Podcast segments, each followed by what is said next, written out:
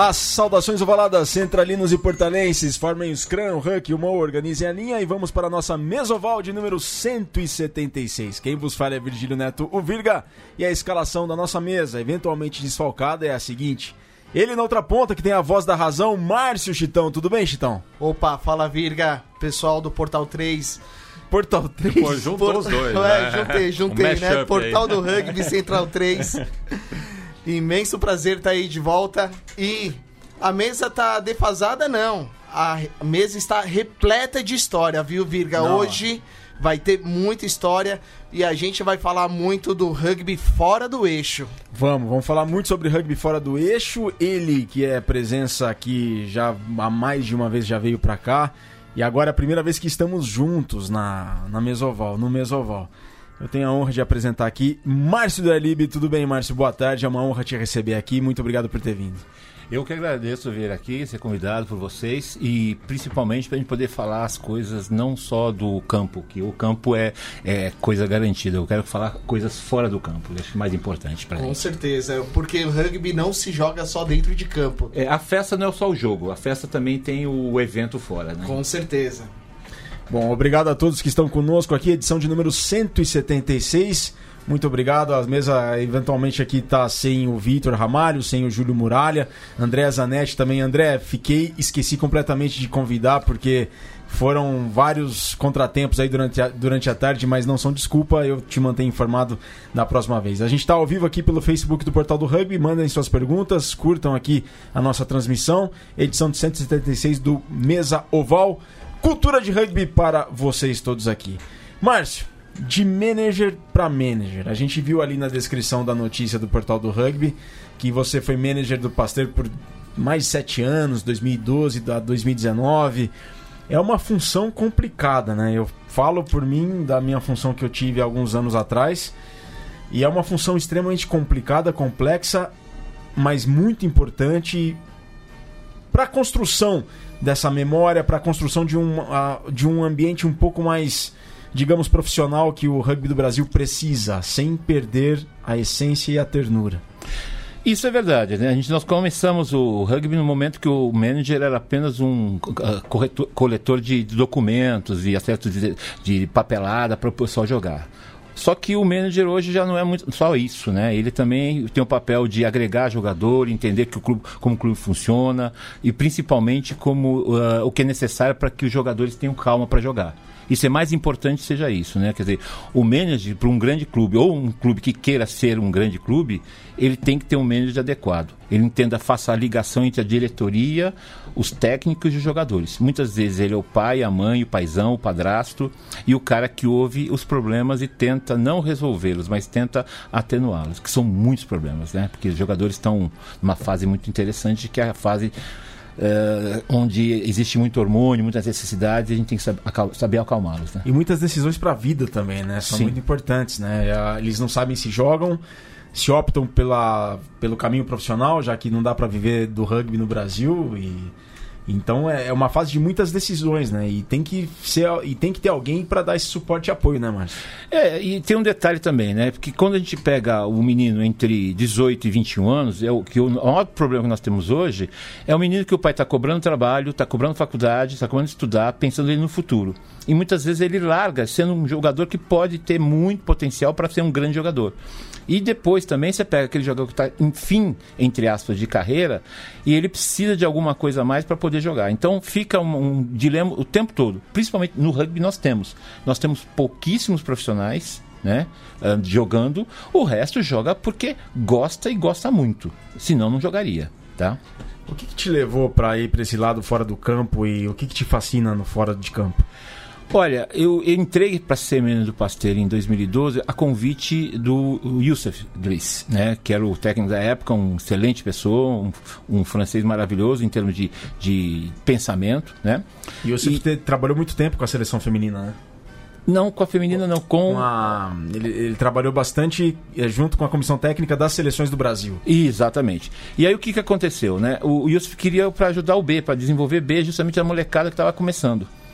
E aí começou a aparecer outras atividades que eu fui tomando conta, vamos dizer assim, porque não tinha nada em 2012, não tinha nada. Tinha o vai, vamos lá, vamos assim, e sempre faltava alguma coisa, sempre faltava uma bola, alguém não estava inscrito, o cara não sabia onde era. Então isso tudo acabou ampliando as, as atividades do, minhas dentro do clube e que depois, 2013, foi um grande ano do Pasteur e eu já era o manager de time principal. Daquele time que foi vice-campeão brasileiro, jogo disputado na Arena Barueri, não é? Que foi, assim, inesquecível, né? Qualquer um dos dois que ganhasse, obviamente o Spark acabou ganhando naquele momento, mas seria, qualquer um dos dois seria um campeão justo, vamos dizer assim. E, Márcio, o que, que você tem na lembrança desse jogo? O que, que você guardou na sua memória desse, desse jogo, dessa final?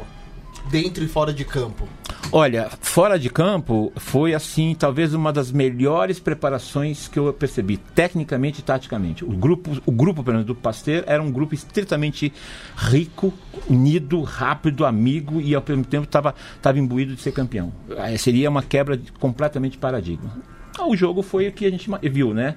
Uh, eu queria ir para casa depois do, do, resultado. Eu queria fiquei uma semana em casa sofrendo. Não sei se sofrendo tanto, mas sofri muito. Eu passei uma semana sem pensar no jogo. Quem, quem já não foi ali no Serete e viu o Marcião lá sofrendo ali atrás das grades, viu? Cada jogo, cada emoção, hein, Marcião? É, porque assim, né? A gente fala assim, jogo é, é jogo, mas veja só, a gente, a gente tem que pensar que jogo é também fora do campo. Você tem que sofrer com o time, fazer o time crescer e provocar o outro time a desequilibrar. Porque ah, taticamente são muito parecidos muitas vezes os jogos. O que faz você ganhar é a diferença de alguma coisa que você provoca, ou tecnicamente ou externamente. Eu já consegui provocar muita coisa. Provocou externamente já, né? Você é, é bastante conhecido pelas suas provocações externas. Mas e como é que isso, isso não conflita com os valores do rugby, Márcio? Não, não conflita não. Porque Explica, primeiro, eu nunca, nunca ofendi o juiz, apesar de discordar muitas vezes que os juízes falam, né, os árbitros, vamos dizer assim. Muitas vezes eu, a, a provocação era feita em função do quê? A, fazer o atleta do adversário perder o foco. Isso é no basquete, no vôlei, no, no, no, futebol, isso acontece e muitas vezes em esportes individuais. Atletas se provocam para claro. perder o foco do, da, da competição. Pra perder o foco faz parte da, da, da estratégia também. E o que, que você, quando você Bom, você faz isso de maneira intencional. Como é que você. Qual que é a, qual que é a linha tênue aí entre não ultrapassar esse limite que pode interferir e prejudicar os valores do esporte? Olha, o que, que quando, você pensa antes? É, quando gente, é, primeiro não uh, fazer uma provocação individual, né, nominal. Ah, eu vou provocar o jogador tal, coisas que ele, talvez ele não goste. Eu vou provocar o atleta adversário para que ele perceba que ele pode errar. E se ele errar, bom para nós. Mas na sua posição de manager, não ficaria, não seria um, não seria incoerente fazer isso? Não, porque veja só, a gente está acostumado com um teatro. O teatro, você não fala nada, aplaude e acabou o problema. Mas se você pensar no, no, no, no, jogo em si, aquilo não é um jogo, é, não é só um teatro, é um jogo onde alguém vai ganhar, alguém vai perder. Perdeu, a gente sofre. Eu, eu fico muito triste quando eu vejo algum time perdendo e não sofrendo. Como o time, quando ganha, ele também sofre de alegria. Ele tem uma alegria damada. Então tem que haver, a gente tem que saber a não provocar a, o indivíduo. O indivíduo como a pessoa em si, mas o atleta adversário, eu tô nem aí com ele, ele não é do meu time. Isso eu não, eu não mexo nos valores em nenhum momento. E a compaixão? Não... Ah, depois do jogo a gente se abraça e toma o terceiro tempo. e durante o jogo? Não, o jogo não tem compaixão. Sem compaixão? Sem compaixão. Não tem problema nenhum. Eu acho que quando você vai para um campeonato, campeonato mundial, etapas e séries, ou Jogos Olímpicos, ah, os valores do esporte estão lá. Mas na hora do vamos ver, quem, quem, é, quem ganha é o que é lembrado para a história. O Tostão tem uma frase que fala. Uh, ele, ele fala o seguinte, né? Que é, não é, é. Tipo, não existem valores, não existe herói, não, não existe vencer no alto rendimento, não existe vencer por vencer para celebrar os valores do esporte. Não. É o desejo de se tornar herói nacional e o dinheiro sempre falaram mais alto. Você concorda com o Tostão? Pro futebol pode ser. Por rugby não tem dinheiro. Então, o tá, mas tem... a questão de ser herói, o lembrado, mais visto, mais curtido, mais compartilhado, você não acha que ah, isso tem, lógico. Ninguém vai, ninguém vai, ninguém é, lembra do, do terceiro lugar, do quarto lugar, do, do, do, segundo lugar. Tu não lembra quem ganhou. E esse, isso é importante também, porque veja, quando você ganha alguma coisa, Uh, e não desonestamente, isso é importante, eh, mas por competição, você sempre vai ser lembrado por, pelo quê? Por atitudes que você tomou. Não atitudes de briga, atitudes de provocação uh, de baixo calão, nada disso. Provocações onde os jogos ocorre o tempo todo. Se você vê as filmagens entre SPAC e Pasteur nesse final de 2013, as conversas entre os pilares era fogo. Né? Você vê no jogo da semifinal, as conversas entre os pilares do Pasteur e Bandeirantes eram, eram bem, bem dolorosas, mas que fez ríspidas, com, né? É, ríspidas, né? É, calorosas. E fez que o jogo fosse maravilhoso. Perdemos. Eu, por isso que eu digo, quando eu saí de lá, eu falei, eu quero minha casa. Eu quero porque eu, não deu certo a estratégia. Né? E alguma vez você já se arrependeu por alguma, já, eventualmente já. por pela, por essas provocações? Conta um caso. Bom, eu tenho vários. Né? Não... Conta um mais recente, assim, algum que vem à lembrança pela primeira vez. Ah, eu, eu não vou citar nomes, né, mas assim, houve uma situação de um jogo em que uh, foi claramente uh, uma, uma, jogada ilegal do time adversário. O, o árbitro simplesmente ignorou essa deslealdade que o outro fez e eu acabei soltando uma palavra que não muito agradável para ele. Pro árbitro. Pro árbitro. Aí foi que eu, na hora eu, eu fiquei contido, assim, em termos de fiquei sem graça, né? Porque não era, não era aquilo que tinha que ser falado. Tinha que fazer uma outra provocação para que ele prestasse mais atenção. Infelizmente, nesse dia ele não foi bem, mas eu no final do jogo eu cumprimento do mesmo jeito. Tem árbitros que acham que é para ele individualmente. Não, é para atitude que ele tomou. É diferente, né? No caso. Perfeito. Tá aí o Márcio do Ailib. Mandem suas perguntas. Estamos ao vivo aqui pelo Facebook do Portal do Rugby, mesoval número 176. Já temos alguns comentários aqui. Audiência internacional desde Ciudad del Este, Paraguai. O André Santa Cruz está aqui conosco. Diego da Silva coloca, tá aí um cara que deveria ser a oposição dentro da CBRU, Márcio para presidente barra CEO. Fernando Baeta, querido Marcião, que bom te ver por aqui. Eu, como árbitro, nunca em caixa alta tive problemas com o Márcio. E foram muitos jogos com ele na beirada do campo. O Luciano Nascimento de Barroso, no Minas Gerais, está aqui conosco. O Mauro Pacanella também está aqui. E o Luiz Cláudio Amaral pergunta: Márcio, como você vê a falta de apoio para quem divulga o rugby através das fotografias e que não tem o apoio da CBRU Pois muitas vezes vamos cobrir os eventos por meios próprios e sequer temos dinheiro para combustível, alimentação e transporte. Luiz Cláudio, fotógrafo do Niterói Rugby da Federação Fluminense.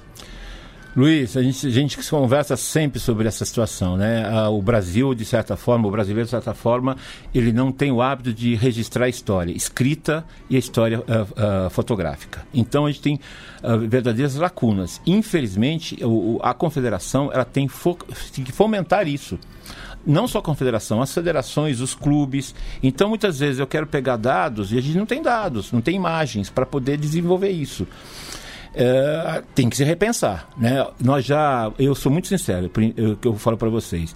Eu acredito muito no CEO hoje do, do, Jean-Luc. Jean-Luc, que é né? é teu, é o mesmo clube, né? Será é o mesmo que é por clube? isso que você gosta dele? Não só porque eu fui adversário dele quando era juvenil. Eu jogava no Colégio Rio Branco, ele era do Liceu Pasteiro e nós jogávamos um contra os outros.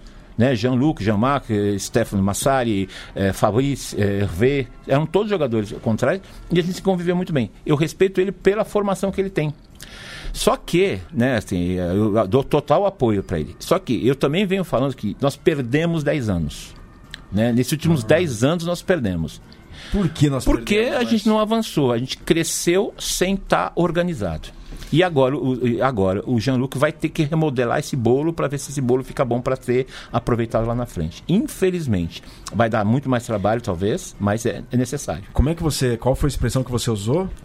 Do, do... Perde, perdemos esses 10 anos? Perde, perdemos 10 anos porque não houve, houve um crescimento sem desenvolvimento. Crescemos demais sem desenvolver. Tem muito clube que não tem nada a ver. Bom, então a gente aproveita a pergunta do Luciano Nascimento. Ele coloca: um abraço do Barroso para o Márcio do Alibe.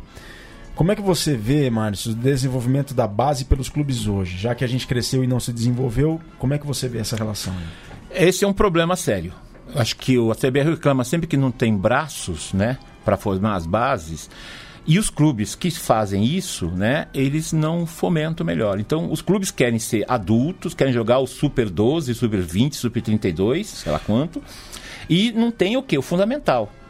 Então, existem modelos de clubes. Os clubes de cidades, as cidades têm que abraçar. Então, com isso, você consegue um monte de coisa. Jacareí, São José, José, São Carlos. São Carlos, eh, Farrapos. Farrapos, Tucanos, Tucanos, exatamente. Da Prata, São João da Boa Vista. exatamente. Então, você vê, o interior de São Paulo hoje, o mercado que eu conheço, Interior do Rio Grande do Sul também. é, e o Rio Grande do Sul também, você vê que as cidades desenvolvem. As cidades grandes, como ah, São Paulo, o modelo de clube é completamente diferente. Então, você vê, só quem consegue isso hoje é o Pasteiro. Né? Você vê o Band, agora está remodelando pelo, com, com Japinha. Grande Japinha mandou aqui uma mensagem Hum. pra você, né?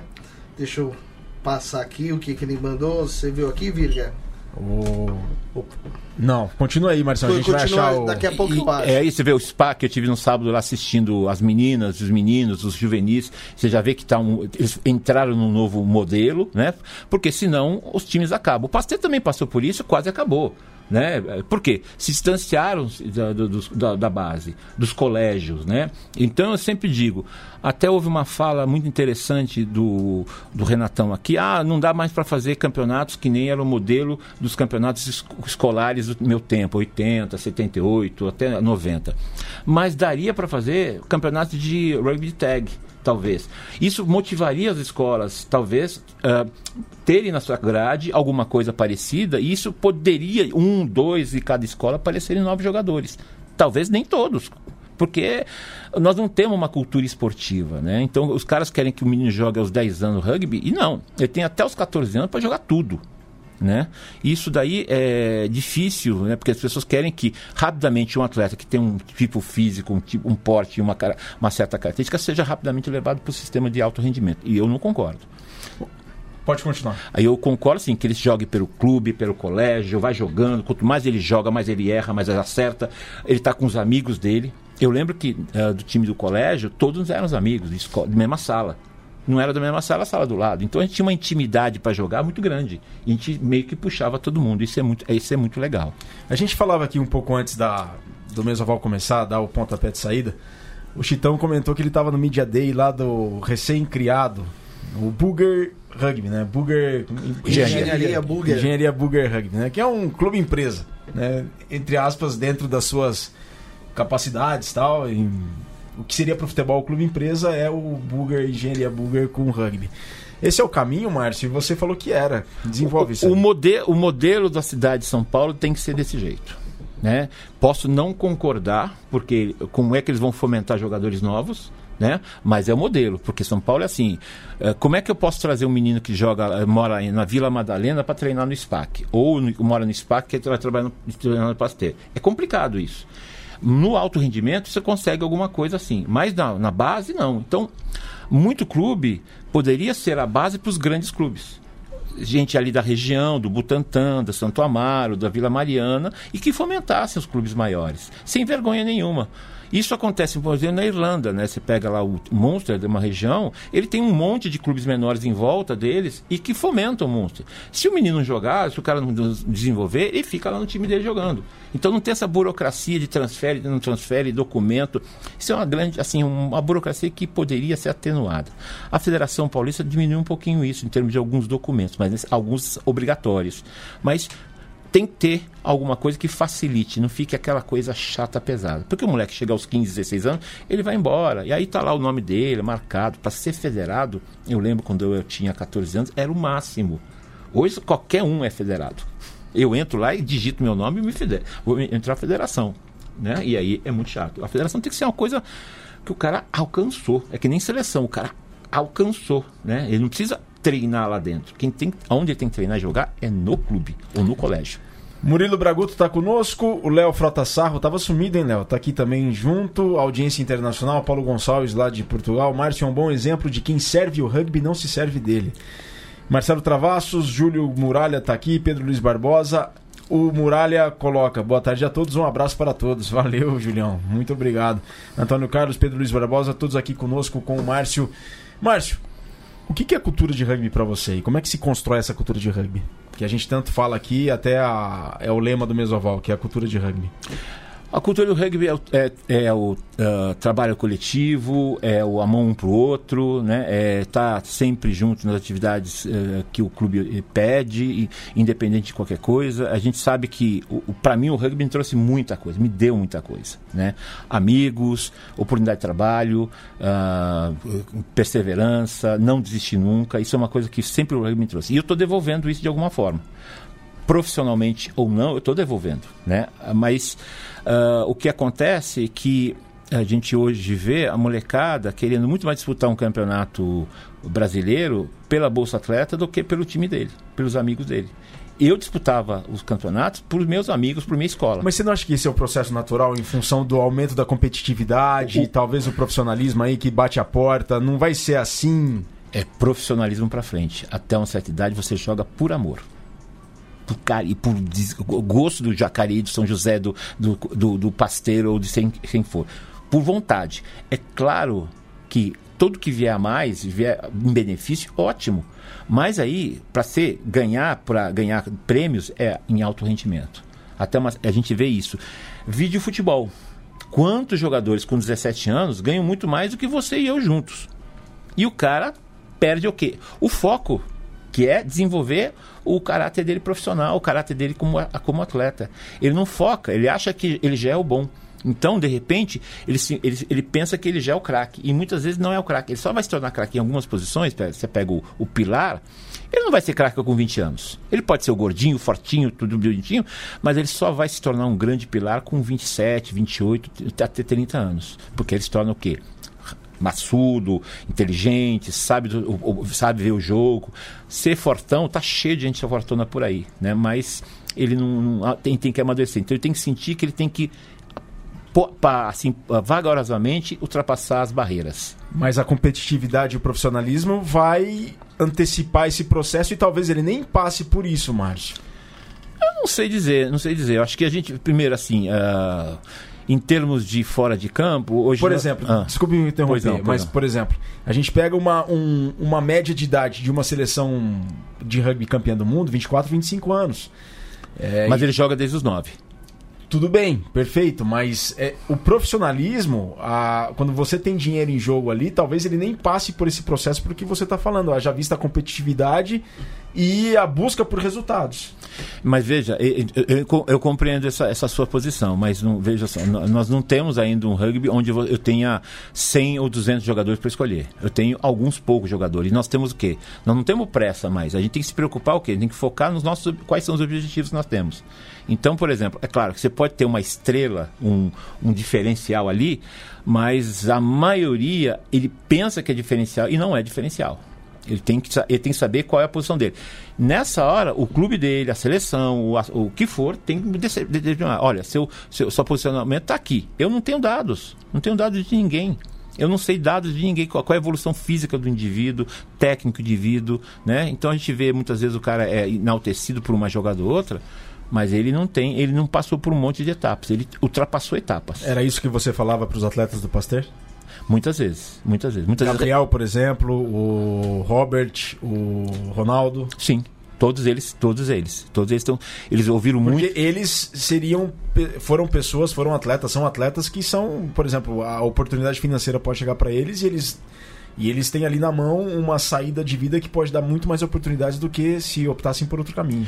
Também, mas assim, eu- a gente mostrou outros caminhos também melhores do que eles tinham anteriormente. Por exemplo, fazer faculdade, trabalhar em atividades, eh, ati- atividades que pudessem recomeçar de outra forma, não só trabalhos mecânicos, manuais, né, que podiam ser. E alguns deles estão por, por esse caminho. Hoje nós temos, por exemplo, o Gabriel Oliveira, que mora nos Estados Unidos e tem o caminho aberto para estudar na Universidade Americana. Né? Tem o Breno que está treinando lá, pode ser que jogue por lá. Então a gente tá- tem que abrir portas. Claro, a decisão de entrar, passar por essa porta é dele. A gente não pode empurrar. né? A gente é um orientador deles. E muitas vezes a gente tem que ser o padrasto, né? o cara que vai lá e dá duro. Você está errado o seu caminho. Porque muitas vezes o cara quer desistir rápido. Não, não é, e não é possível isso. A gente tem que, bater duro também nessa situação. Falta essa formação holística para entender o atleta no rugby do Brasil? Acho que falta. Quando eu entrei como manager faltava muito. Não, fa- na seleção brasileira faltava demais. Até lembrar que, que o jogador que vai para a seleção ele tem entre 20 e 30 anos.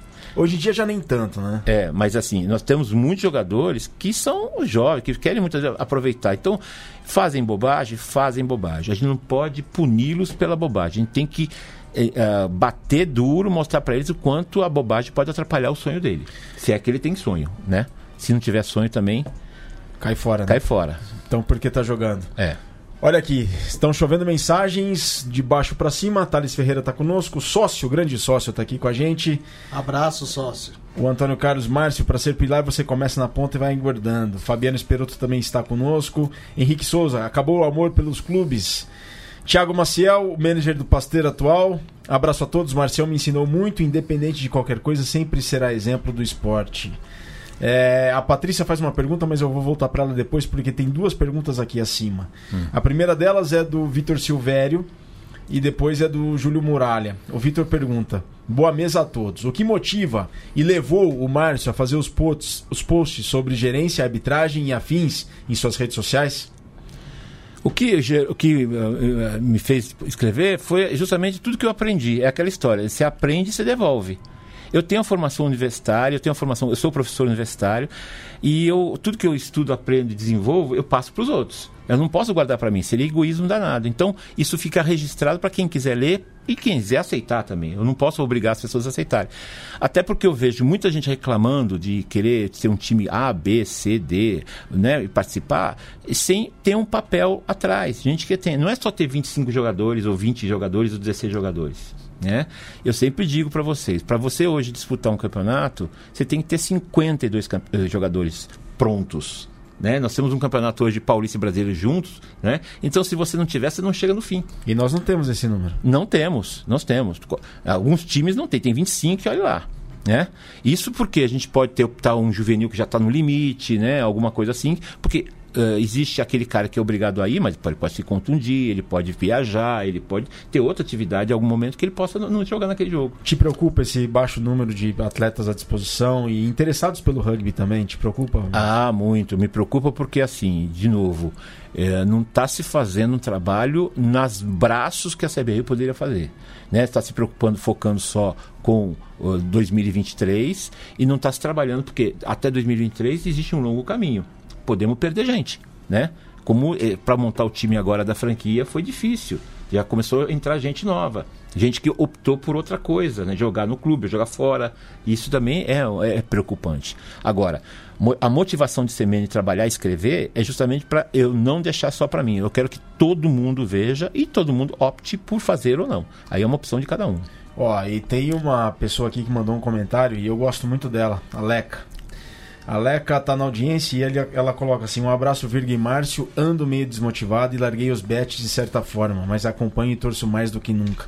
E a, e a Leca é uma pessoa que não pode ficar longe. Como reter esse uma pessoa com qualificação e com tanta paixão pelo esporte como a Leca para que não deixem o esporte e não deixem de contribuir para a nossa modalidade, Márcio? Tanto a Leca quanto a Luísa, de Curitiba, né, do VOR, do Curitiba, são pessoas que precisam ser elogiadas. Né? As pessoas no rugby, muitas vezes, os torcedores e muita gente que não conhece, mete o pau. Então, muitas vezes, mete o pau em mim, mete o pau em você, porque a gente tenta fazer coisa diferente. Então, a Leca faz um trabalho e os frutos da Leca estão aí. Tem o Henrique que está jogando no Pasteiro, veio para São Paulo. Né? Caminhoneiro que está jogando agora na, no, na, franquia. Então, veja, isso é um exemplo, fora o, o Halt, né? Que eu não lembro o nome. Douglas. Douglas. Então, veja, eh, se você consegue dois, dois, mais dois, mais dois, você fomenta um monte de gente. Então, as pessoas têm um péssimo hábito de falar mal do trabalho. Né? É o que mais tem no rugby, né, Márcio? Só a gente que fala mal, né? Não, tem muita gente que fala mal de qualquer coisa. Fala mal porque transmite, fala mal que não transmite, tira foto, fala mal que tira foto, fala mal que forma jogador demais. Ao ponto que teve um cara que falou assim: É, eu não sou mais do rugby porque só dá, a CBRU só dá dinheiro para meia dúzia de clube. Eu falei: O meu, a minha parte nunca veio. Eu não que eu saiba. Então os caras não têm nem noção do que estão falando e estão metendo pau. Tem muito mimimi no rugby, Márcio? Muito. O Brasil tá cheio de mimimi, né? Hoje o Brasil é o, é o rei do mimimi. Qualquer coisa os caras reclamam, né? Então é complicado. A gente, eu acabo não deixando isso me afetar. O Muralha pergunta, Márcio, o rugby é para todos? Ah, é. É, é para todos sim. Tanto que você vê, é, você, você vê o projeto, os projetos sociais, né?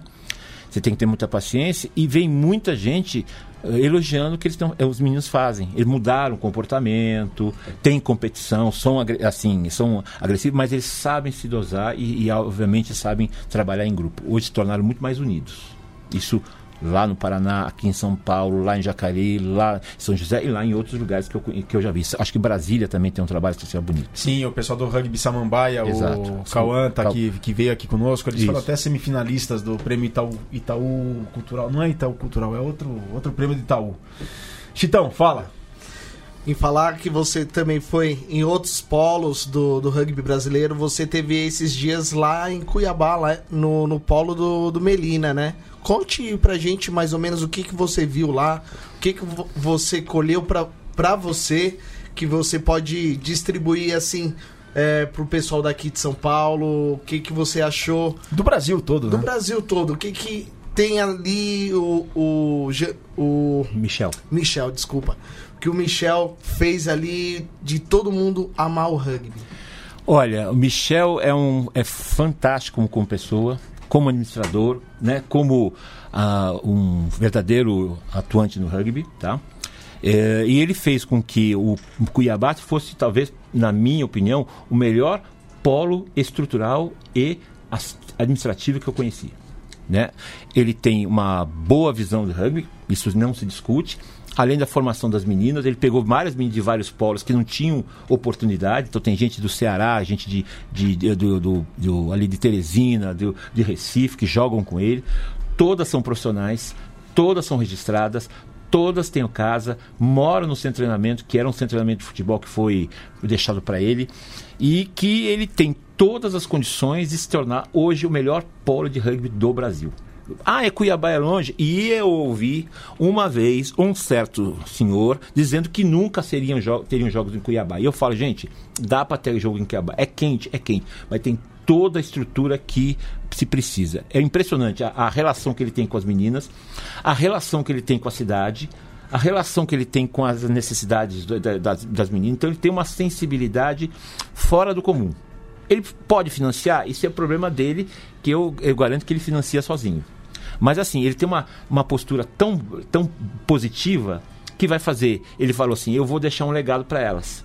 Ele sabe que ele tem 75 anos e a expectativa de vida brasileira é 80, 85, né? Talvez. Então é fabuloso. E além do mais, ele é um cara que toma conta do, do Alan, que é o irmão dele que já está mais acamadinho, mais velhinho, mais, mais doente. E, quer dizer, ele tem essa capacidade ainda. Ele é uma pessoa sensível e muitas vezes você fala assim, bom, e aí? Então ele fala, tá faltando isso, ele vai lá e ajeita. Então, quando ele veio para São Paulo, conversar com as meninas do Melina que estavam aqui, ele ajudou as meninas a terem melhores condições para poder viver para poder jogar rugby. Ele tem crítica, sabe fazer crítica. E assim, ele fez uma, uma colocação muito legal. Vamos quebrar alguns paradigmas do rugby. Um deles é parar com essa coisa de federação, talvez por região. Né? Então, muito, por exemplo, Brasília é muito mais perto de Cuiabá do que São Paulo. Né? Algumas cidades de São Paulo são muito mais perto de Cuiabá, ou do Cuiabá, ou do Mato Grosso, ou do Paraná, do que São Paulo. Sim, mu muitos times da, do oeste de São Paulo disputam com o pessoal do Mato Grosso do Sul, fazem umas ligas, fazem... E do norte do Paraná também. Isso. Sim. Isso, quer dizer, os Tucanos, no ano passado, jogou o Campeonato Mineiro. Então, isso poderia ajudar bastante as equipes jogarem mais. E ele propôs um calendário para o Melina jogar o ano inteiro. Se não é o A, é o B, se não é o B, é o, juvenil e assim por diante. E ele só vai formar o masculino quando o masculino dele se tornar adulto ele não quer antecipar uh, etapas. É, começar da base, né? Da base. Começar da base, assim como o Jacareí começou lá atrás. Exatamente. E ele tem o quê? Ele tem uma comunidade inteira que ele trabalha com ela e está desenvolvendo os meninos. Os meninos já têm amor por ela. Já jogaram alguns jogos aqui em São Paulo, por exemplo. Esse é o rugby fora do eixo que você tanto fala, né? Que a é. gente tem que ter atenção. Por que, que esse projeto do rugby fora do eixo, Márcio? É justamente porque a gente só se preocupa com. Uh, muita gente fala, ah, só, só falam do Sudeste e Sul. Né? Então eu comecei a falar do, do, do, dos outros locais. Né? Uh, comecei a falar de coisas que ninguém falava. Né? Por exemplo, o portal já é um canal que se fala do, do rugby internacional, do rugby nacional, do super isso, sobre aquilo. E não, e não tem tempo, não tem braço para falar de todo mundo. Então por que não fala dos outros? Né? O Nordeste poderia ser falado, nós temos hoje a Bahia desenvolvendo bastante, talvez não tenha no nível, mas já poderia ser agregada. A gente não consegue, eu acho que esse é um grande, uma, um grande problema. O rugby brasileiro não está sabendo agregar, então está desagregando. Então não está no, no modelo, tchau. Então a Bahia não está no modelo ainda, poderia ser agregado e ajeitando. Mas o Jean-Luc teve aqui, ele falou um negócio importante que eles têm que trabalhar agora a comunicação para para quebrar esse paradigma de desagregação, de agregar, né? Que o rugby do Brasil tem que agregar. E eu falo, Márcio, quando eu tive no, como manager da seleção, uma das minhas maiores satisfações enquanto manager foi quando eu vi na seleção brasileira um potiguar e um gaúcho convocados para a mesma seleção. Vitão. Nomeadamente o Vitão Medeiros, lá de Natal, e o Júlio Crescente do San Diego de Porto Alegre. Eu fiquei super feliz. Pela primeira vez eu vi uma seleção nacional de fato nacional. Não tinha sido o primeiro gaúcho convocado, foi o baiano lá, o Ari Gondim do Charrua, que foi o primeiro gaúcho convocado para uma seleção brasileira na história. Mas o é uma alegria ver o norte e o sul contemplados, né? E tem tanta coisa que acontece fora do eixo de fato a gente já teve a honra aqui pelo Chitão trazer o Neto do Grua. Neto Dias. Neto Dias. É, não me lembro se alguém veio do Nordeste aqui também, sentou-se à mesa oval. O Manuel Cabral da Bahia teve aqui também conosco. Então, é uma o Cauã lá de Brasília, do Centro-Oeste, já teve aqui. Do sul do país nem se fala, a gente já falou com vários. Mas também é é, é, construir, agregar e fazer do rugby de fato nacional. É um papel porque antes ficava restrito só a Rio de Janeiro e São Paulo. Hoje mais restrito a São Paulo e Rio Grande do Sul e um pouco do Rio de Janeiro. Então, assim, de fato o rugby acontece por todo o país e tem uma pergunta aqui da Patrícia Barroso que ela coloca. E ela é de Manaus, viu? Sim, sim. Qual a dificuldade dos clubes da CBRU em fomentar um maior compromisso com o rugby feminino, Márcio? É, é, isso é uma coisa muito estranha, né? A gente, quando vê os, as, as etapas, os femininos, dos Sevens, e eu vi algumas etapas, e isso acontece em todos os eventos, não só feminino, mas principalmente feminino, porque o feminino já está, no, já está nos Jogos Olímpicos, não vai tentar chegar nos Jogos Olímpicos. Uh, os, uh, vamos dizer assim, os eventos são feitos para os jogadores e seus amigos. Então, não se faz um evento. O jogo é uma coisa, o evento é outra coisa. Nós temos um sério problema.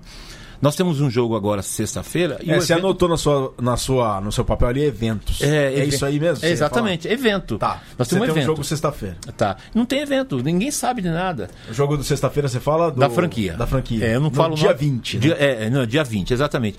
E aí você vê, você tem etapas do feminino que são meninas que estão nos Jogos Olímpicos. Isso é uma as pessoas no Brasil não têm a noção de que você participe dos Jogos Olímpicos. Quando você conversa com ex-atletas olímpicos, a porta deles está aberta para o mundo. Né? Desde dos mais velhos. Você pega o Vladimir Marques, você pega lá a Hortência, a Paula, Ana Paula, um monte de ex-atletas olímpicos, Ricardo Prado, né? Você pega esses caras, eles têm a porta aberta para o mundo inteiro. E a, a experiência tremenda para poderem. Uh, para qualquer coisa que eles fizerem. Aqui no Brasil, não. O, cara, o, o Brasil não ganhou nada, ah, o cara não é nada. Agora, você está entre os 12 e os 15 daquela modalidade, é uma coisa absurda. Então, não se faz evento e muitas vezes se perde muito biotipo adequado de atletas que estão jogando, talvez precisam ser lapidadas, lá no local delas e depois virem para a seleção testar e ver se elas têm, elas têm condição de jogar com a seleção brasileira. E não se faz isso. Nós perdemos muita gente. Na Bahia tem gente bem diferente em termos físicos para ajudar, poderia se trabalhar mais. O que, que tem que fazer lá na Bahia para ele melhorar, lá em Manaus para ele melhorar e depois jogar aqui, jogar lá, entendeu? Fazer esquemas que possam todos eles participarem, eles sentirem o que é um evento né, de pessoas assistindo, torcendo, gritando, né, para o time A, B ou C ou D e a tensão de ser provocado e saber resolver a situação ou, ou, ou, ou não. As pessoas acham que vão para o teatro. Não vão para o teatro. Elas vão enfrentar o quê? Muita dureza. Porque na hora de vão ver valer medalha, por exemplo, medalha nos Estados Unidos vale um milhão de dólares cada medalha que você ganha. Sabe o que é um milhão de dólares? Eu não sei. Né? Nem eu. Nem eu sei. Aí você vê, o Phelps ganha 7, ganhou 14, perdão, 14 medalhas. Então, 14 milhões de dólares em dois Jogos Olímpicos. E aí você vai perguntar, ele fez bobagem? Fez. Era um jovem que fez bobagem, um certo tempo, abafaram a coisa e acabou. Aqui não, aqui aponta o dedo, fala, o cara fez bobagem, sai daqui, expulso, aquela coisa toda. Isso é horrível. E, Marcelo, é, então você falando, voltando à história da miscigenação feminina. Então, você acha que esse é o caminho para a gente fomentar o 15 brasileiro feminino? A gente procurar em, em polos diferentes é, o biotipo das jogadoras que a gente precisa para melhorar o rugby nacional feminino 15? Eu acho que, acho que sim. Então, mas eles deveriam primeiro fazer os jogos nos locais, várias vezes, é, regionalmente, para depois irem para cá e se aprimorarem. Porque eu acho que é o único jeito, né? Porque as meninas que jogaram contra a Colômbia são meninas bem treinadas, mas sabe, ainda tem mais o cacuete do Sevens. Óbvio isso, né? Melhorar, evoluir, ficaram na Nova Zelândia. Mas elas precisam de o quê? De jogos. Cancha. É, cancha, exatamente isso. Errar, chorar, sentir a dor, voltar, perguntar que errou, ver o filme. A gente não tem nada que a gente veja, né? As meninas não têm uma referência. Esse é o problema. Quando se faz a gravação dos jogos, não é para mostrar só para o patrocinador, é para as pessoas verem que existe aquilo. Então alguém se identifica e vai. Quantas pessoas já me perguntam, ah, como, onde eu posso jogar em tal lugar? Ah, mas não tem 15, não tem isso, não tem aquilo. Então fica coisa, aquela coisa, não tem referência. Nós não temos referência. Bom, vamos registrar aqui um parênteses. Os parabéns pela Praziaras, né, pela excelente partida que fizeram contra a Colômbia nesse fim de semana em Medellín. 23 a 19 a favor das colombianas, mas as Ziaras jogaram de uma maneira absurda. Foi e um parabéns. segundo tempo lindo. Eu heróico. morri do coração, aqueles últimos Heróico. 10 minutos eu morri do coração, morri do coração. 23 a 19, parabéns Yaras pelo jogo e vão, vão existir outras chances e tem muito ainda pela frente. É só o começo e o, come e o futuro é muito promissor, tenho certeza absoluta disso. Tem uma pergunta intrigante aqui. Hum. Mas antes, um abraço pro Léo Carniato, que coloca: abraço pro Marcião e para toda a mesa. Logo menos Um ouço o programa completo. Esse tá imperdível. O Léo Carniato lá de São Carlos. Mas o Daniel Baldan, ele coloca aqui. Márcio, o que, que você acha sobre o modelo do NAR, onde os meninos treinam alto rendimento e não são cobrados por desempenho escolar? Vejo alguns treinando lá estudarem ou, ou sendo repetentes. Se não der certo, qual o futuro desse jovem? É, Isso, é- isso é lamentável. Por isso que eu digo que o NAR não tem que cobrar isso. Quem tem que cobrar é o clube. Só que o NAR abraça o menino e acha que é dono dele. O NAR ele é um processo de, de melhoria. Ah, tem que haver um, um acerto. Né, CBU, ah, não tem o braço para tomar conta disso tudo. Faz um acerto com os clubes. Da onde, qual a origem do clube? É esse ou aquele? Então, o- junto NAR, junto o CBRU, junto, junto os clubes, isso vai poder. A gente pode pegar no pé dos, dos meninos. Senão, ele vai achar que só treinar, ser fortão e jogar na seleção, ele já é o craque. E não é verdade. Gente- ele cara machuca uma vez e não- ele sai do NAR e acaba a vida dele. E aí? Então a gente tem que tomar cuidado, porque existe no modelo americano, tanto para o escolar quanto para o universitário, uma associação, eu não me lembro o nome agora, que fala justamente o acompanhamento desse aluno. Tem que ter uma média X para poder fazer ir para colégio, para faculdade. Eu não me lembro qual o, o núcleo. E se ele não tiver, ele não vai. Eu lembro que eu jogava de futebol o torneio da inspetoria educacional. Eu tinha que apresentar o boletim pro juiz da partida antes de poder jogar. Eu tinha meus 13, 14 anos. Era o torneio da inspetoria. Você lembra daquele. Você é mais, você é mais novo, mas eu sou de uma geração da época. Foi a época do Murici, que hoje é treinador, hoje é comentarista. Existia um campeonato chamado Dente de Leite. Petri Eli Correia. Bom na bola, bom, na, na escola. escola. Entendeu? Então havia isso também. Os- e os clubes tomavam conta. Né? Tanto que muitos se tornaram o quê? Comentaristas, jornalistas, alguns não foram nada, não foram jogadores, outros foram jogadores profissionais e foram em frente. Né? Então tudo isso tem que ser tomado conta. A gente, a gente não pode des- ah, desvencilhar esporte, cultura e educação. Murilo Bragoto, boa tarde, meus queridos. Gostaria de parabenizar o Márcio e todos os mais vividos do rugby que estão lá fora do campo apoiando o nosso esporte. Precisamos cada vez mais de pessoas que continuam contribuindo e, entre aspas, cornetando fora das quatro linhas para nos manter no caminho do desenvolvimento. Um forte abraço. É, o Fábio Santana manda um alô para a galera do Wallis Rugby, assinado Tico, João Pisani, a Suzy Baxter Sites está aqui conosco, Opa. grande Suzy, que saudade. Internacional, né? Audiência internacional. Kaique Segura, nossa, grande Kaique, seleção brasileira está aqui conosco. É, a a Natasha Olsen também está aqui junto. A Leca coloca: não podemos esperar que as Iaras façam milagres. E ela pergunta: o que, que precisa para pensar em trocar o técnico da seleção feminina? Não foram apresentados resultados.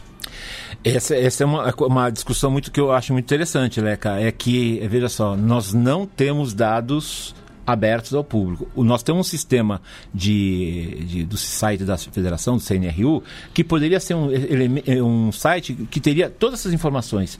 O treinamento, o quanto ganhou, quanto perdeu, se fez, qual a melhoria física do atleta, qual do- dos hábitos. Não temos isso.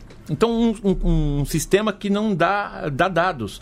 Quando você vai, por exemplo, para a França ou para a Inglaterra ou para um país desenvolvido esportivamente, você percebe que você sabe exatamente quanto o Virgílio evoluiu nos seus 10 primeiros anos, como árbitro, como jogador, como manager, como tudo isso. E nós não temos essa, essa informação. Eu acho um bom momento, bom momento. Eu, tirando um pouco a, a fase do, do uh, comparando com o vôlei, o vôlei, no momento, tinha muito estrangeiro treinador. Hoje já não tem mais ninguém. Todos mas, são brasileiros. Mas esse, esse levantamento de dados, a gente às, às vezes não espera tanto de baixo para cima, não tem que partir de baixo, de, de cima para baixo. A gente não tem que partir de baixo para cima, não, Márcio. Não, acho que os clubes são responsáveis. Acho que os clubes são responsáveis e tem que fomentar o sistema.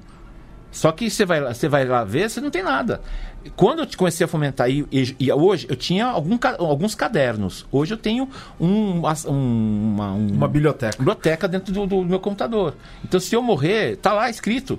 Né? Amanhã eu morrer, tá lá escrito. Não, é verdade. Porque a gente não vai ser eterno.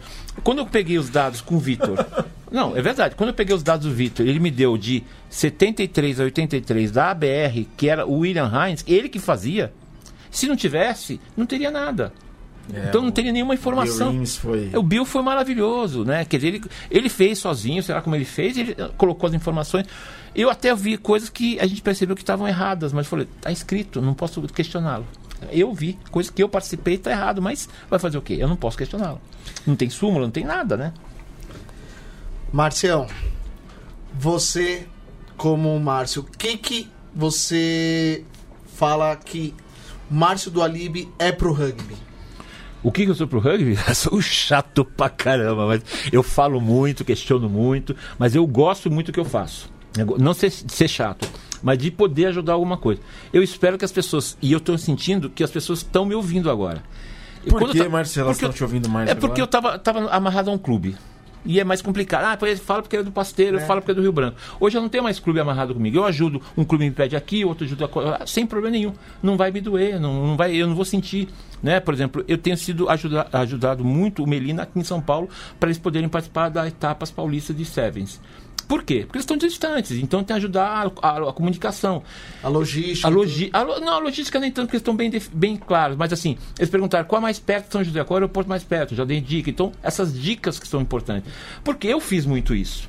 Né? Algumas vezes as pessoas, ah, não, precisa. Precisa sim. Quando eu vou jogar, por exemplo, quando teve a etapa ali em Louveira, 90% dos times foi parar em Guarulhos. Falei, por que vocês não compraram passagem para Campinas, que é aqui do lado? Muito mais é, perto. É, quando o Pasteur foi jogar contra o Racing lá em Paris, qual aeroporto? Charles de Gaulle e Orly, né? É, é, é mas é por aí, exatamente. não é por aí, exatamente. Então a gente, nós temos um problema muito sério. O rugby está numa bolha e tem que sair dessa bolha. O sócio pergunta: Ah, puxa, mas você falou da bolha. Hum. Antes da pergunta do sócio, que bolha que é essa? Bolha, a gente só fala pra gente mesmo. Só, só a turma do rugby. É só tá reclama e fala de elogia dentro de nós mesmos. Mas nós... é uma bolha mesmo, Márcio. É, é, uma bolha mesmo. E isso irrita e incomoda, porque a gente não sai da mesma coisa. A gente é. vê. Olha as transmissões. É. A gente pega as transmissões, são sempre os mesmos que comentam as transmissões ali nos, no Facebook, no Twitter. É a mesma coisa, a gente não sai da casinha, assim, como. Sim como por exemplo em algumas situações. A gente não conquista novos públicos, são o pessoal que vai os mesmos. E o pessoal que vai no estádio geralmente são os mesmos. Exato. É difícil você ver um, um pessoal novo. Como né? sair dessa bolha? Chitão e Marcião. Ó, oh, Chitão e Viga, é o seguinte, é assim, primeiro passo, nós, tamo, nós, tamo, nós queremos algo que nós não, não percebemos ainda, por exemplo, as transmissões. Não precisa de, de grife para transmitir. Façamos o que a, a Liga está fazendo, transmitir pelo, pelo, pelo YouTube. WR4. Opa, então, sábado voltaremos. Mas você entendeu? Então nós vamos pensar. E as, por quê? O modelo de transmissão já é diferente. No mundo está acontecendo isso. Em outros esportes, você vê o Benfica de Portugal, você vê o, o esporte, as ligas americanas. Então você liga, abre, aparece qualquer qualquer jogo. Você não está preocupado com o horário da televisão que quer ser horário, quanto você vai gastar, o custo é menor. Tá, mas isso daí não é ficar ainda na bolha? Não, aí você consegue espalhar. O cara, o cara que não tem ESPN, não tem Sport TV, ou não tem. Uh, ele não vê. Ele, ele vê lá na, na, o Olintinho, lá em Portugal, não sei o que na Austrália, não sei o que nos Estados Unidos. Vem todo mundo. Isso muda até a relação. Porque assim, ah, nós queremos patrocínio. O que, que a empresa. A, nenhuma empresa dá dinheiro. A empresa quer um retorno um retorno de compra, retorno de imagem, algum retorno. E ela não tem esse retorno hoje. É, ainda as próprias empresas que ajudam o rugby são amigos dos amigos dos amigos. Né? Você pode perceber quem é que trouxe o patrocínio X ou Y, né? Foram os amigos. Né, os amigos mais aventurados, vamos dizer assim, né? Os que têm mais poder de grana. Né? Agora, nós não conseguimos sair. Ninguém se interessa pelo rugby por, por alguma coisa. Ah, eu, eu, esse, o, o, esporte é legal, tem muito público, tem gente jovem, tem gente. Nós não temos esses dados. Que público nós temos? Se é branco, se é preto, se é alto, se é baixo, se é gordo, se é magro, se é um público que joga, um, jogo que, um cara que vai lá assistir o jogo. Quando teve aquele jogo Brasil Alemanha, que o cara previa, é, no Pacaembu, que o cara previa 5 mil e apareceu 10 mil, um monte de gente que queria ver que não era do rugby não conseguiu entrar e reclamou. Eu nunca mais venho. Eu queria assistir o jogo. Porque eu, o futebol americano enche estádio. E o, nosso, e, e, o nosso não. O nosso não enche estádio. Você viu os últimos jogos como foi. Não tem uma casa. Né? Uma casa que você fala, aqui eu. E não precisa ser um estádio como o Pacaembu. Pode até ser, né? Mas não precisa ser obrigatoriamente. Você vê que a Argentina jogou agora na Liga. É um clube que estava cheio 4, 5 mil pessoas. E é cheio de gente assistindo. Isso Na dá... sua opinião, Márcio, qual estádio seria ideal para os tupis? Olha, São José apro dos Campos. A, não, aproveitando, aproveitando a própria logomarca, o estádio do, que está parado lá. O Fazendinha. A Fazendinha. Poderia ser, não sei. Poderia ser. Poderia, não estou dizendo que seja o melhor campo. Poderia. Campos pequenos, campos menores, fácil de chegar, fácil de sair. Tudo bem, podemos. Ah, se, se, você vai jogar em Brasília, no Estádio Nacional, que está abandonado. Não, não está abandonado. Não, está abandonado. Tem lá jogo do Flamengo e só, né? Mas, por exemplo, é, tem que se fazer um trabalho de comunicação. Uh, é aquela história, Viga. Nós, nós temos que arrumar alguém e aí é uma, é uma provocação, alguém que divulgue se fora, paga-se mais, mas é alguém que divulgue fora dessa bolha. Devia ter gente pra caramba já falando nas rádios, nas televisões, no jornal, eh, entrevistado. Pô, a marca Corinthians ou a marca Flamengo ou a marca, sei lá, é muito forte. É uma série de fatores que tem que, tem que acontecer ao mesmo tempo. É, exatamente. Uma série de fatores. Não, eu também concordo, mas assim, tem que querer. Né? Porque quando estava na bolha do outro, né? Eu achava muito difícil, que o outro não via nada. E eu vejo até, por exemplo, de um jogador brasileiro poder jogar numa liga estrangeira para fomentar a, divulgação, para sair um pouco dessa bolha. Eu vejo, eu até hoje não entendo por que, que um jogador brasileiro ainda não foi jogar uma liga argentina, uma liga francesa, por mais que seja de segunda divisão. A gente tem um colombiano na liga principal da, da França, lá na, na, na liga sim, de rugby. Então, sim. puxa, eu acho que poderia fomentar, sim, uma, uma atitude como essa. Mas, por exemplo, isso foi o que o vôlei fez, né? Mandava sim. todo para fora jogava o um handball. Tempo, depois, o handball fez isso, as meninas do, do, do brasileiro são maravilhosas. Jogaram na Áustria, Austrália, Alemanha, né, em, em, centros maiores, trouxeram muita coisa para cá. É uma liga que você vê, você só vai assistir uh, jogos de handball pelo, pelo YouTube. Você não vê pela televisão. Cada caso é um caso, cada, cada modalidade é um exemplo, mas são apenas exemplos, tá? Eu Sim. não quero comparar aqui, são apenas exemplos. E o Antônio Carlos coloca, Virga tá reclamando, a gente sai. Não tô reclamando não, Antônio Carlos, é só o seguinte, é... Não, não tô reclamando de que são sempre os mesmos que comentam, mas é que a bolha sempre é a mesma, né? É. E a gente não consegue ainda expandir... Eh, chegar para mais pessoas do que a gente sempre fala divulgação, divulgação, divulgação. O rugby é grande, vai ser grande, vai ser grande. Mas e aí? Fica onde isso, é. essa grandeza aí? Morre em algum lugar e a gente não vê novas pessoas consumindo a modalidade. E a gente quer ver isso, porque isso leva ao crescimento, leva a mais consumo e leva a desenvolvimento, a mais praticantes, a mais torcedores. E é um ciclo virtuoso que o resultado a gente vai colher lá na frente. Sim, exato. Esse, esse, esse é o ponto. Eu tenho amigos que tanto leem meus, meus, meus, meus escritos, o rugby fora do eixo, que querem saber onde é, onde joga, que joga. Eu quero assistir. Muitos coroas, cara que quer ir lá tomar cerveja, bater papo e ver o jogo. Então isso, é, o evento é muito legal. Poderia ser legal. E não é legal. Quando você vai lá no Estádio Nacional, que é um estádio legal, bonitinho, papapá, por que não se cria um evento? Porque os caras que deveriam criar esse evento só pensam dentro do campo, esquecem de fora do campo. O Marcelo Sila, lá de Salvador, na Bahia, coloca: Márcio, base, crianças, escolas, bairros, eventos comunitários, é por aí? É, também. É também por aí. Fazer muito evento com a criançada, porque você brinca, então as crianças vão, vão crescendo com esse, com esse espírito do rugby uh, comunitário e que vai o quê? Fazer com que esses meninos no futuro possam ser jogadores. Não, a gente não pode garantir para o menino, ah, você vai ser um grande jogador. Mas você pode ser o quê? Do clube aí pode surgir um árbitro, um preparador físico, um manager, que nem eu, que depois de um. Depois você não joga mais. Ah, eu venho jogar no Keep, eu adoro que vir lá ver as diversões do Keep. É um show. Se você pensar bem, o Keep é um show. As pessoas vão para muita diversão. Mas fisicamente, alguns, eu, por exemplo, não aguento. Por causa dos meus, meus joelhos são muito, muito, completamente quebrados. Mas assim, que é legal, é, porque você fomenta uma comunidade a trabalhar, a comunidade a participar. Vem a mãe da mãe, do tio, do avô, do periquito, e todo mundo aparece para assistir. Por exemplo, eu lembro quando eu encontrei, encontrei um, um, um tio do, o, do alemão no SPAC, ele era um mecânico que foi ver o sobrinho dele, ele e a esposa. Né? Eu falei, pô, que legal ser tio do, do alemão. É, sou. Pô, que legal. Eu vim porque eu nunca sabia o que, que era. Ele era um corintiano um, na época, né? Um, é, ainda é, né? Então isso é muito legal, cara. É, você vê que pessoas vindo em função do, dos, dos, dos ídolos que se criam, né? Bom, uma coisa que é bastante comum que a gente tem notado aqui no Mesoval desse ano 2020 é que, independentemente do convidado, o discurso tem sido o mesmo, tem seguido uma linha. O Márcio tem sido assim, o Renatão semana passada foi assim, o Jean-Luc Jadu foi assim. O discurso da Baby de o que ela quer, pretende fazer para o futuro também bateu em cima da tecla dos clubes, da, do fomento dos é, clubes, da ela comunicação. Ela quer trabalhar com desenvolvimento. Ela não quer ficar no alto rendimento. É, várias outras pessoas também que passaram aqui ao longo do Gabó, que foi o primeiro do ano, também falou Gabó a mesmíssima é sem coisa. Palavras. Sem palavras, né, para resumir, para falar. E o Mário Zerbeto comenta: pessoal do surf da WSL dá um show em como ativar as transmissões pela internet. Custo muito menor e hoje tem qualidade. Seria fundamental transmitir os jogos. Porém, muitos campos são horríveis, mal montados. Inclusive, o brasileiro de Sevens tinha gás na trave de futebol. Isso queima cartucho, é verdade. É preciso tem toda pensar razão. a experiência. Né? É, é o, o, o, palco, né? Aí vamos pensar no palco. O palco que é o gramado tem que estar tá bonito. Quem, um patrocinador, quando olha o palco, né? Ele vai ver, pô, que palco horroroso é esse? Eu não vou pagar a minha conta desses caras. Vou, vou, ele que se dane, ele que se vire. Então, o próprio ambiente de trabalho da gente, que é o campo, tem que ser bem envelopado. Uma vez nós tivemos uma conversa com essa. Se o palco for bem envelopado, já é um primeiro passo. Sem dúvida alguma. E, Márcio, para finalizar, qual que é a importância dos clubes para o rugby do Brasil?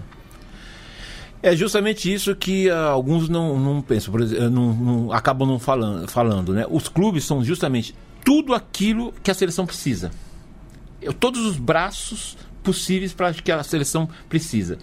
Eu, eu, na minha opinião, manter um jogador, vamos chamar, uh, constante na mesma seleção, chega uma hora que ele perde, ele perde a fome.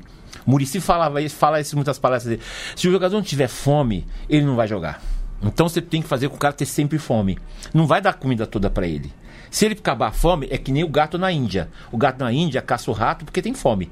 Aqui você pega um rato e um gato, o gato olha e deixa o rato passar. É o que nós está acontecendo com a gente. Os meninos da seleção são muito bons, da, da franquia também são muito bons, mas eles precisam ter fome.